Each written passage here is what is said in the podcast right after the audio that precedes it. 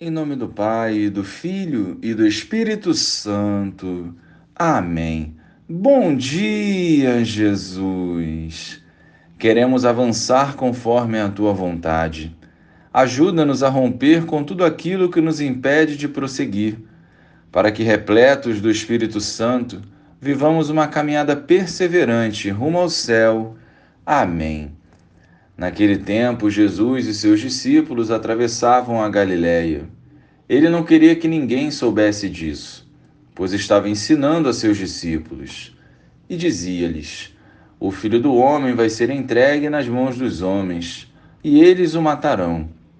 Mas, três dias após sua morte, ele ressuscitará. Os discípulos, porém, não compreendiam estas palavras e tinham medo de perguntar. Eles chegaram a Cafarnaum. Estando em casa, Jesus perguntou-lhes: Que discutias pelo caminho? Eles, porém, ficaram calados, pois pelo caminho tinham discutido quem era o maior.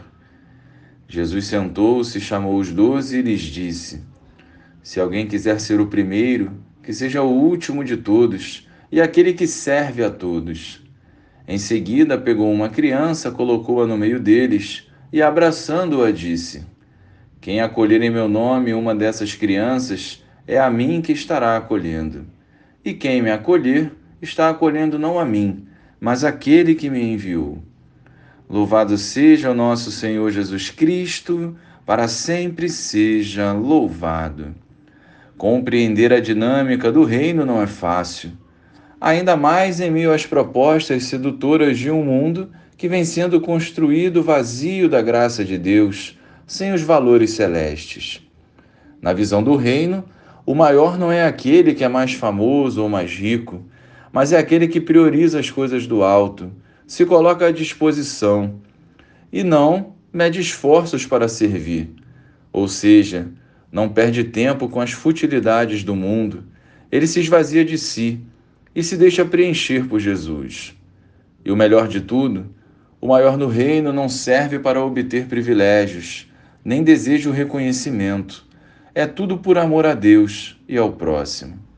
Toda prática que visa ser superior a alguém está totalmente fora do projeto de Deus.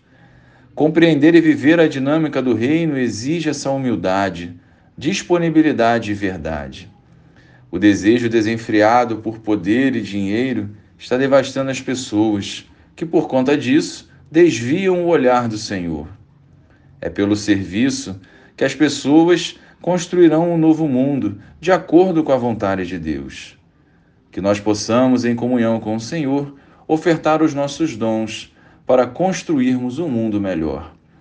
Glória ao Pai, ao Filho e ao Espírito Santo, como era no princípio, agora e sempre. Amém.